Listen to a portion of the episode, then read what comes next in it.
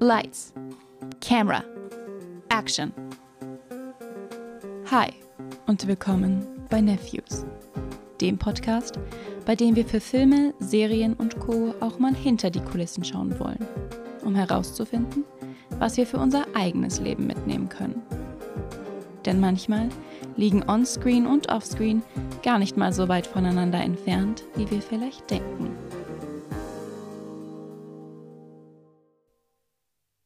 Hello! Ich bin Lena und ich freue mich, dass ihr wieder hergefunden habt. Wir haben in den letzten Folgen immer mal wieder über die Darstellung bestimmter Personengruppen in den Medien gesprochen. Ein Stichwort, das dabei mehrmals gefallen ist, ist Repräsentation. Fragt sich, was heißt es eigentlich, in den Medien repräsentiert zu werden? In einer Studie wurde eine bestimmte Personengruppe genau dazu befragt. Welche Studie und vor allem welche Personengruppe verrate ich später. Die Antworten waren sehr klar. Repräsentation bedeutet, eine bestimmte Personengruppe auf authentische Art und Weise darzustellen, sowie Chancen für Mitglieder dieser Gruppe hinter den Kulissen zu erschaffen. Natürlich geht es außerdem darum, überhaupt onscreen gezeigt zu werden. Laut der Mehrheit der Befragten sieht Hollywood Repräsentation allerdings ein bisschen anders. Für Hollywood Repräsentation laut den Befragten, dass ein dargestellter Charakter stellvertretend für eine gesamte Gruppe steht und dass die Personengruppe on-screen in einem positiven Licht dargestellt wird. Zum Beispiel durch einen fast fehlerfreien Charakter oder Personen mit scheinbar positiven Attributen. Gut, dass ein Charakter als Stellvertreter dienen soll, klingt jetzt vielleicht nicht so super. Aber was könnte denn an einer positiven Onscreen-Darstellung auszusetzen sein? Selbst wenn eine Darstellung stereotypisch ist, kann auch nichts daran auszusetzen sein, solange der Stereotyp positive Attribute besitzt. Oder? Tatsächlich können aber nicht nur negative Darstellungen problematische Auswirkungen haben. Auch Stereotype, die auf den ersten Blick positiv wirken, können dazu beitragen, dass wir eine bestimmte Gruppe auf eine Weise wahrnehmen, die zum Nachteil dieser Gruppe ist. Heute wollen wir uns mit genau einer solchen Darstellung beschäftigen, denn wir sprechen heute über die sogenannte Model Minority. Wer ist mit dem Begriff gemeint?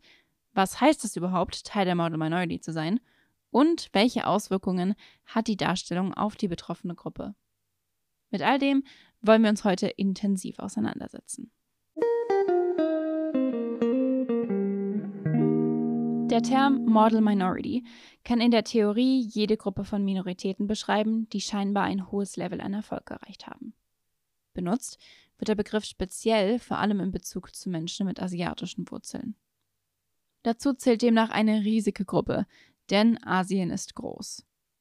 Einbezogen werden also südostasiatische Länder wie Vietnam, Indonesien und die Philippinen, südasiatische Länder wie Indien und Sri Lanka sowie ostasiatische Regionen, beispielsweise China, Japan und Korea.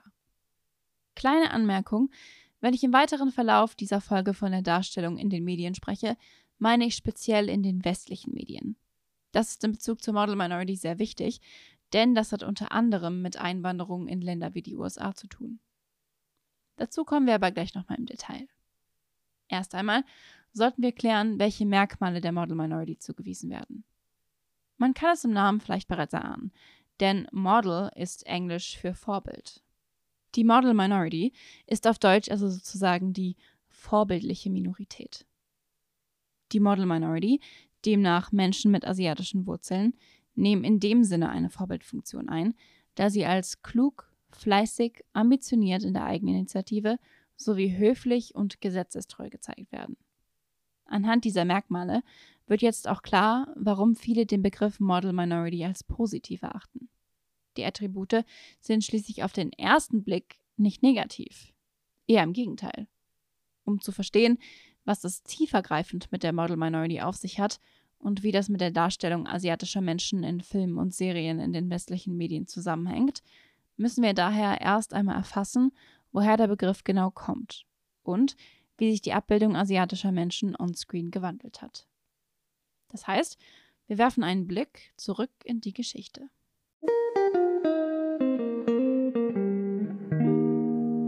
Der Begriff Model Minority kommt ursprünglich aus Amerika. Natürlich wurden asiatische Menschen oder in diesem Kontext Asian Americans aber nicht von vornherein mit offenen Armen willkommen geheißen und mit positiven Merkmalen versehen. Als zum ersten Mal chinesische Einwanderer im 19. Jahrhundert die USA betraten, wurden diese mit Misstrauen und Rassismus begrüßt. Man kategorisierte sie so, als dass sie den Weißen die Jobs stehlen würden und eine existenzielle Gefahr für die westliche Gesellschaft darstellten. Das Ganze ist bekannt als Yellow Peril, zu Deutsch die gelbe Gefahr, und fand ihren Höhepunkt im Jahr 1882 mit dem Chinese Exclusion Act, der chinesische Einwanderung komplett verbot. In den folgenden Jahrzehnten gab es kaum eine Verbesserung, trotz steigender Einwanderungszahlen aus anderen asiatischen Ländern. Zu Zeiten des Zweiten Weltkriegs erreichte die Angst und der Fremdenhass einen weiteren Höhepunkt. Dieses Mal mit Fokus auf Japanese Americans. Vor dem Hintergrund des Kriegs mit Japan und der Attacke auf Pearl Harbor wurden Japanese Americans zuerst eingesperrt und dann in sogenannte Internment Camps gebracht. Nach Ende des Krieges wurden die befreiten Japanese Americans dazu ermuntert, die Internment Camps hinter sich zu lassen. Bald darauf verbreitete man Bilder von patriotischen japanisch-amerikanischen Familien. Manche Asian Americans beteiligten sich aktiv an dieser scheinbar positiven Darstellung, um von der negativen Notation der Yellow Peril wegzukommen.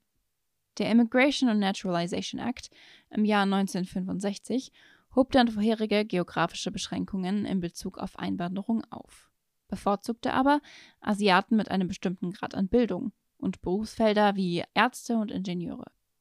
Und hier kommt nun auch die Model Minority ins Spiel. Der Begriff wurde 1966 von einem Artikel der New York Times namens Success Story Japanese American Style geprägt. In dem Artikel spricht der Soziologe William Peterson von den Errungenschaften der Japanese Americans, trotz der Diskriminierung und dem Rassismus, den Japanese Americans erfuhren. Seine Erklärung für die Erfolge waren der Fokus auf Arbeitsmoral, Familienstrukturen und dem Einhalten von Regelungen. Peterson zog außerdem einen Vergleich zur schwarzen Population Amerikas, die sich laut ihm an Japanese Americans ein Beispiel nehmen sollten. Es wurde die unterschwellige Idee vermittelt, dass Rassismus durch harte Arbeit überwunden werden könne. Der Term Model Minority bezog sich also anfangs nur auf Japanese Americans, weitete sich allerdings stetig aus, bis alle, die asiatische Züge besitzen, unter dem Term einbegriffen waren. Die On-Screen-Darstellung spiegelte diesen Wandel. Waren asiatische Charaktere enthalten, wurden sie in den frühen Filmen primär als Bösewichte gezeigt. Meist wurden sie außerdem von weißen Schauspielern im sogenannten Yellowface verkörpert. Yellowface bedeutet, dass weiße Schauspieler als asiatisch ausgegeben wurden, zum Beispiel durch Schminke, überzogene Schlitzaugen oder ähnlichem. Mit Beginn der Model Minority änderte sich die On-Screen-Darstellung hin zu diesem Stereotyp. Asiatische Charaktere waren nun klug und nerdig, wie zum Beispiel in den 1980er-Filmen The Goonies oder Revenge of the Nerds. Unter dem Model Minority Begriff wurden plötzlich alle Asian Americans jeglicher Ethnien und Nationalitäten als Monolith zusammengefasst. Heutzutage finden wir unzählige Stereotype asiatischer Menschen, die Merkmale des Model Minority Stereotype aufweisen. Um die negativen Implikationen der Model Minority nachvollziehen zu können, ist es daher nötig, nochmal einen Blick auf die Attribute zu wenden. Merkmal Nummer 1 der Model Minority, sie sind klug, versessen auf gute Noten und arbeiten fast ausschließlich in STEM-Berufen. STEM steht für Science, Technology, Engineering und Math. Daraus folgt, dass sie in diesen Fächern außergewöhnlich begabt seien und vor allem, dass sie Lernen über allem anderen priorisieren. Die Attribute finden wir in einigen asiatischen Charakteren wieder, sowohl männlich als auch weiblich.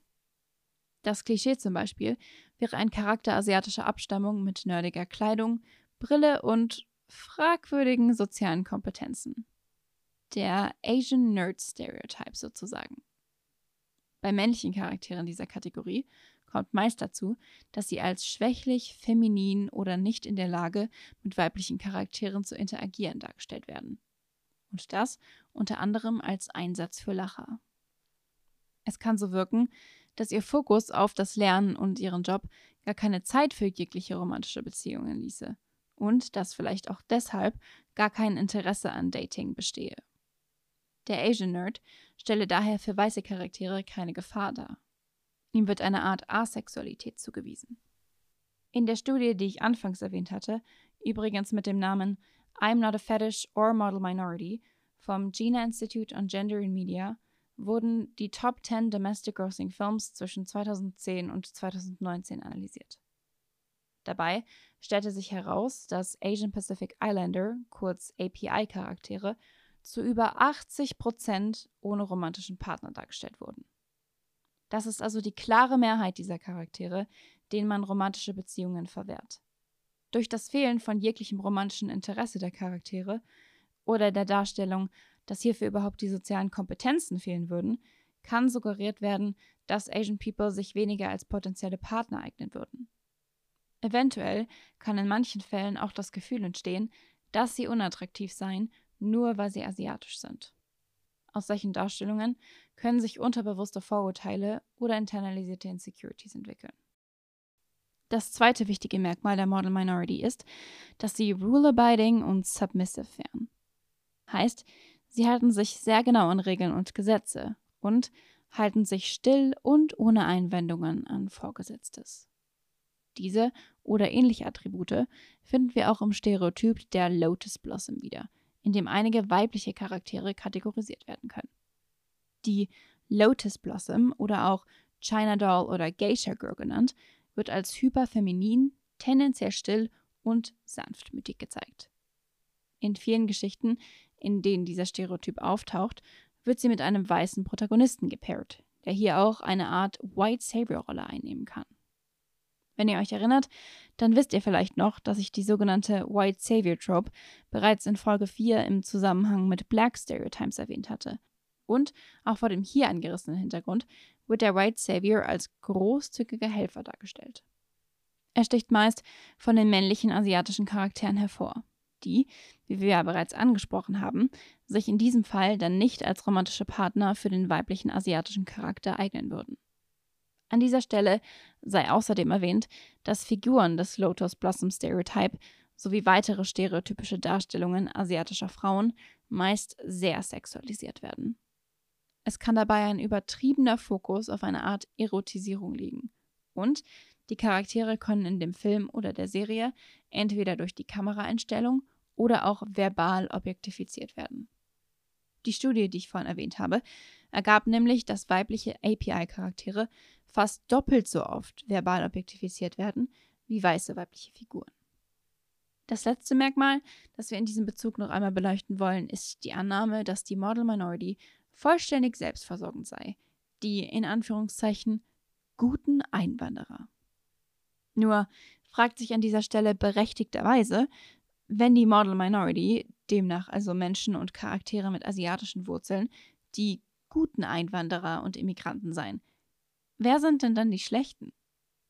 Oft wird dieses Gute an den vorherigen Merkmalen festgemacht daran, dass sie sich stumm an die Regeln halten oder allesamt schlau seien, mit vorzüglicher Arbeitsmoral.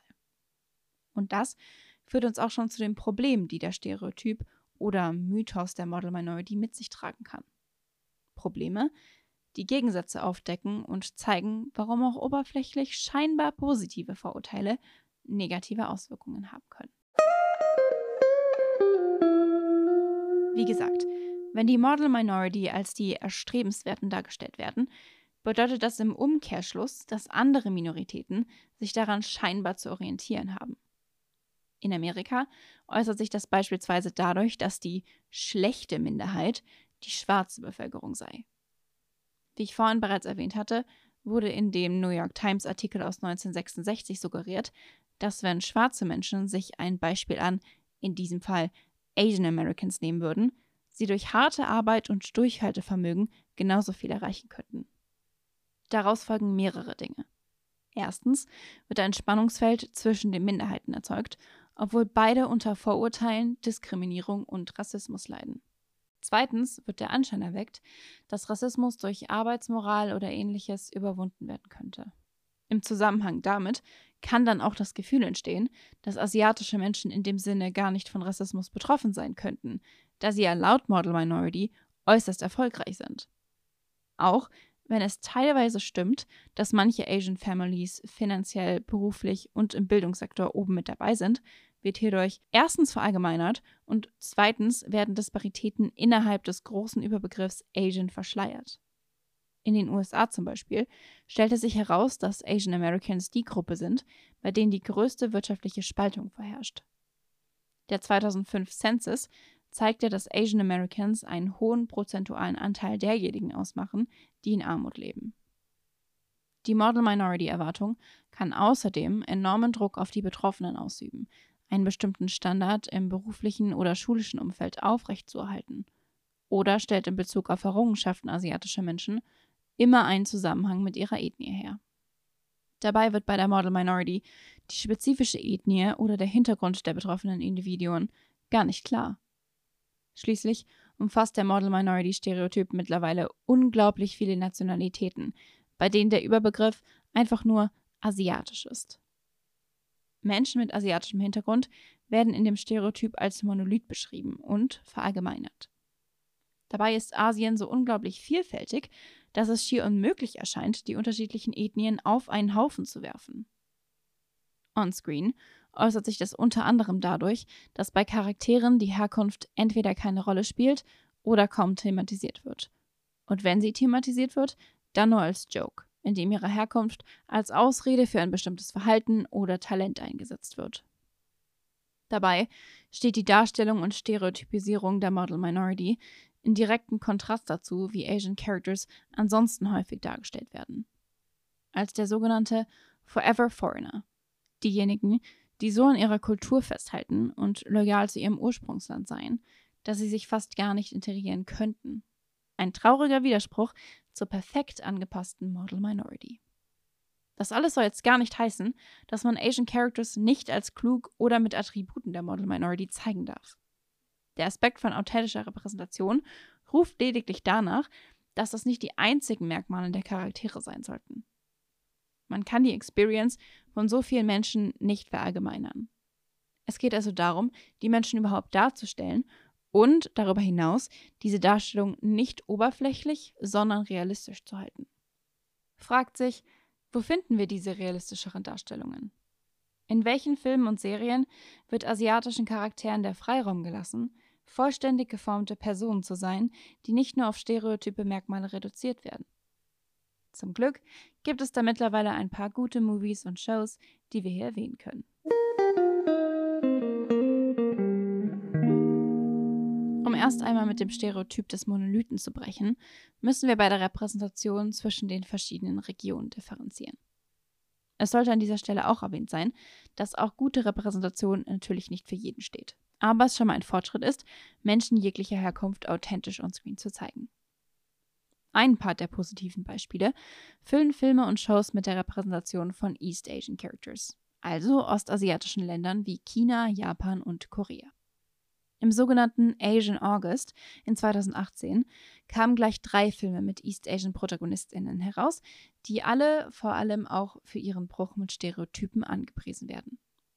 Das wären der Film Searching mit dem in Seoul geborenen Schauspieler John Cho in der Hauptrolle sowie der erste Teil der Trilogie To All the Boys I've Loved Before mit Lana Condor als Lara Jean. Außerdem wurde der Film Crazy Rich Asians released. Einer der ersten Filme mit einem primarily Asian Casting, der sich um die Romance von zwei Asian bzw. Asian American Characters dreht. Ebenso erwähnenswert sind die Filme Their Farewell und der Marvel-Film Shang-Chi and the Legend of the Ten Rings. Shang-Chi zeigt mit dem chinesisch-kanadischen Schauspieler Simu Lee sozusagen einen Asian Superhero der Neuzeit. Das heißt natürlich nicht, dass diese Filme und Darstellungen kritikfrei sind. Aber es ist ein Anfang. Im gleichen Zug gibt es mittlerweile endlich einen Anfang bei der Darstellung von South Asian Characters on Screen. Weg vom Stereotyp der männlichen, socially awkward Indian Nerds. Hier gibt es einmal den 2017-Film The Big Sick, eine romantische Filmkomödie mit dem Schauspieler Kumail Nanjiani als ein pakistanischer Stand-up-Comedian und die Serie The Mindy Project, basierend auf einer Idee von und starring Mindy Kaling, die ihr vielleicht als Kelly Kapoor aus The Office kennt. Dann gibt es außerdem die Serie Never Have I Ever mit einem großen Cast von South Asian Schauspielerinnen. Im Zentrum der Charakter Davy. Davy hat nicht nur eine Multiracial Friend Group, sondern wird auch in Therapiesessions gezeigt, was in manchen Artikeln positiv hervorgehoben wird, da es das Tabu rund um Mental Health in South Asian Communities zu challengen scheint. Zwar wird die Show auch für das Anlehnen an gewisse Stereotype kritisiert, aber wird dennoch im Kontext für positive Repräsentation oft hervorgehoben. Zu guter Letzt sei noch Staffel 2 der Show Bridgerton erwähnt, in der die South Asian Charmer-Familie zentral für den Plot ist. Wenn ihr noch mehr zur Medienpräsenz speziell für Deutsch-Asiaten wissen wollt, es gibt einen Verein namens Korientation, der beispielsweise mit dem Projekt MEGA, das steht für Media and Empowerment for German Agents, asiatische Deutsche darin bestärken will, ihre eigenen Geschichten und Erfahrungen aufzuarbeiten und zu erzählen. Denn genau darum sollte es schließlich gehen. Dass authentische, diverse Geschichten von allen möglichen Menschen einen Raum auf unseren Bildschirmen bekommen.